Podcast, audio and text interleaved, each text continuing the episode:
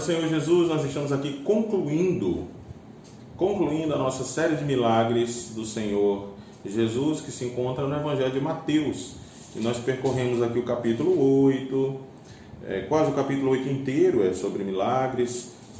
É, o primeiro, a cura do leproso, depois o centurião pede para Jesus curar o seu servo, depois Jesus demonstra poder e autoridade sobre as forças da natureza.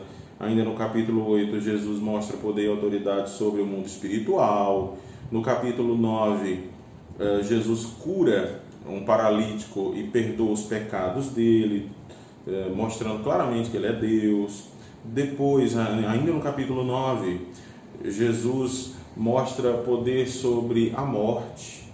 E agora, finalmente, capítulo 9, a partir do versículo 27, nós vamos encontrar o Senhor Jesus curando dois cegos. Se diz assim o texto sagrado, capítulo 9, versículo 27 em diante. Saindo Jesus dali, dois cegos o seguiram, clamando: Filho de Davi, tem misericórdia de nós. Entrando ele em casa, os cegos se aproximaram e ele lhes perguntou: Vocês creem que eu sou capaz de fazer isso? Eles responderam: Sim, Senhor. E ele, tocando nos olhos deles, disse: Que lhes seja feito segundo a fé que vocês têm. E a visão deles foi restaurada. Então Jesus os advertiu severamente: Cuidem para que ninguém saiba disso. Eles, porém, saíram e espalharam a notícia por toda aquela região.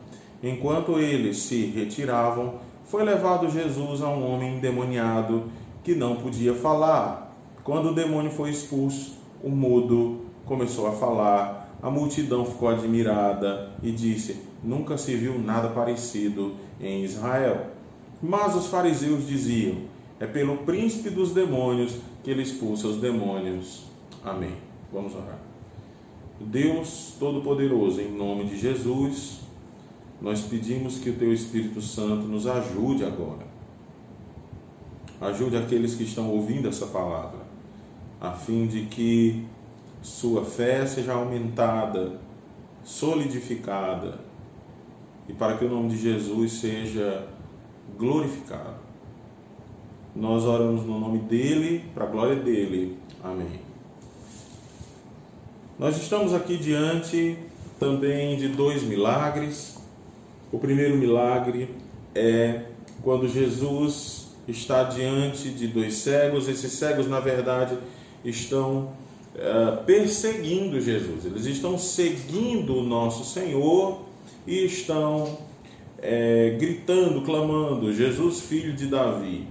Parece muito com o que aconteceu com Bartimeu, mas não é a mesma cena. Jesus não curou apenas um cego, mas vários cegos.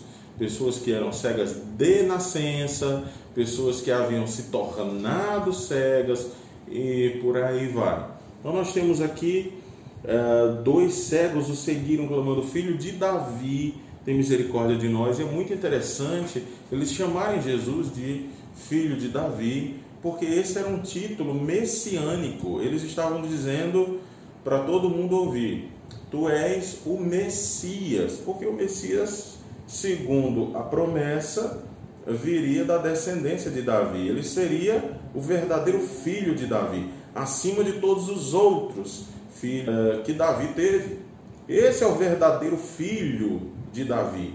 Inclusive, o início do Evangelho de Mateus é, já nos dá um indicativo disso, quando se diz livro da genealogia de Jesus Cristo, filho de Davi, filho de Abraão.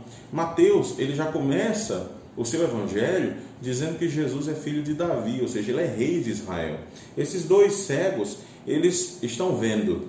Eles estão vendo o que 99% das pessoas ali não está vendo, que Jesus é o Messias de Israel, aquele que foi prometido pelos profetas, aquele que Deus enviou para ser o rei dos reis, Senhor dos senhores. Então eles enxergam pela fé quem é Jesus Cristo. Jesus pergunta para eles: Vocês creem que eu sou capaz de fazer isso? A questão não era se Jesus era capaz ou não, porque obviamente ele era capaz, porque ele é Deus. Mas vocês creem mesmo que eu sou capaz de fazer isso, abrir os olhos de vocês? Sim, nós cremos, eles dizem. Sim, Senhor. E a Escritura diz: tocando nos olhos dele, deles, disse: que lhe seja feito segundo a fé que vocês têm. Qual era a fé que eles tinham? A fé que eles tinham era que Jesus era o Messias, a fé que eles tinham era que Jesus era o filho de Davi, a fé que eles tinham era a fé de que Jesus tem autoridade para curar doenças. Eram várias coisas ao mesmo tempo, eles criam nisso. E não que Jesus era um curandeiro qualquer, como as pessoas tentam fazer isso do nosso Senhor hoje. Ele é muito mais que isso. E a visão deles foi restaurada. Cuidem para que ninguém saiba disso mas eles, porém, saíram e espalharam a notícia por toda aquela região.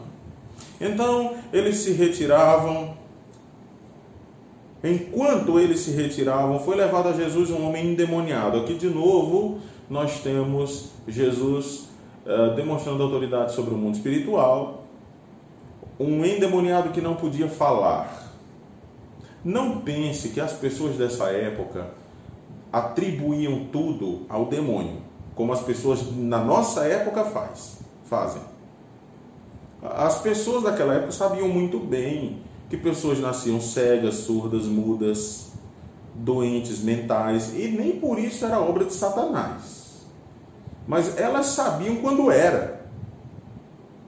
O, infelizmente hoje, principalmente nessas, uh, nesses centros de macumba gospel, nesses centros de, de uh, espiritismo gospel, que as pessoas chamam de igreja, as pessoas atribuem tudo a Satanás, tudo, absolutamente tudo, qualquer doença, qualquer dor de cabeça, graças a esses falsos profetas, filhos do demônio que aparecem na televisão.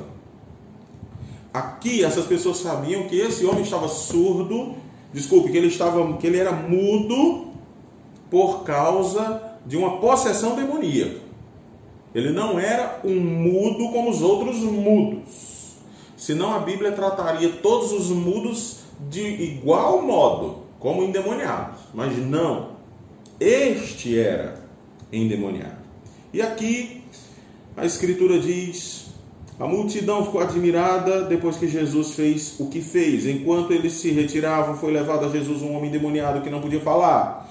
Quando o demônio foi expulso, o mudo começou a falar. Aqui não se diz quanto tempo fazia que esse homem não podia falar, não se diz quanto tempo fazia, se era desde criança, se havia pouco tempo. Eles sabiam que esse homem começou a não falar por conta desse demônio ou desses demônios que Jesus expulsou.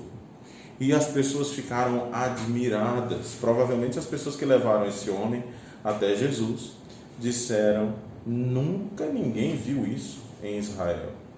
Quando se diz isso na Bíblia, se quer dizer o seguinte: nós nunca vimos ninguém com autoridade para fazer isso. Nós nunca vimos ninguém suficientemente poderoso para simplesmente dizer algo, falar e a fala se tornar realidade. Mas é óbvio, Jesus é Deus, o que ele fala acontece. Os três princípios para nós encerrarmos essa série sobre os milagres, os três princípios. O primeiro princípio é que quando o reino de Deus vem, ele vem com poder, nada pode bloquear, nada pode atrapalhar o avanço do reino de Deus. E Jesus é o representante desse reino, porque ele é o rei do reino.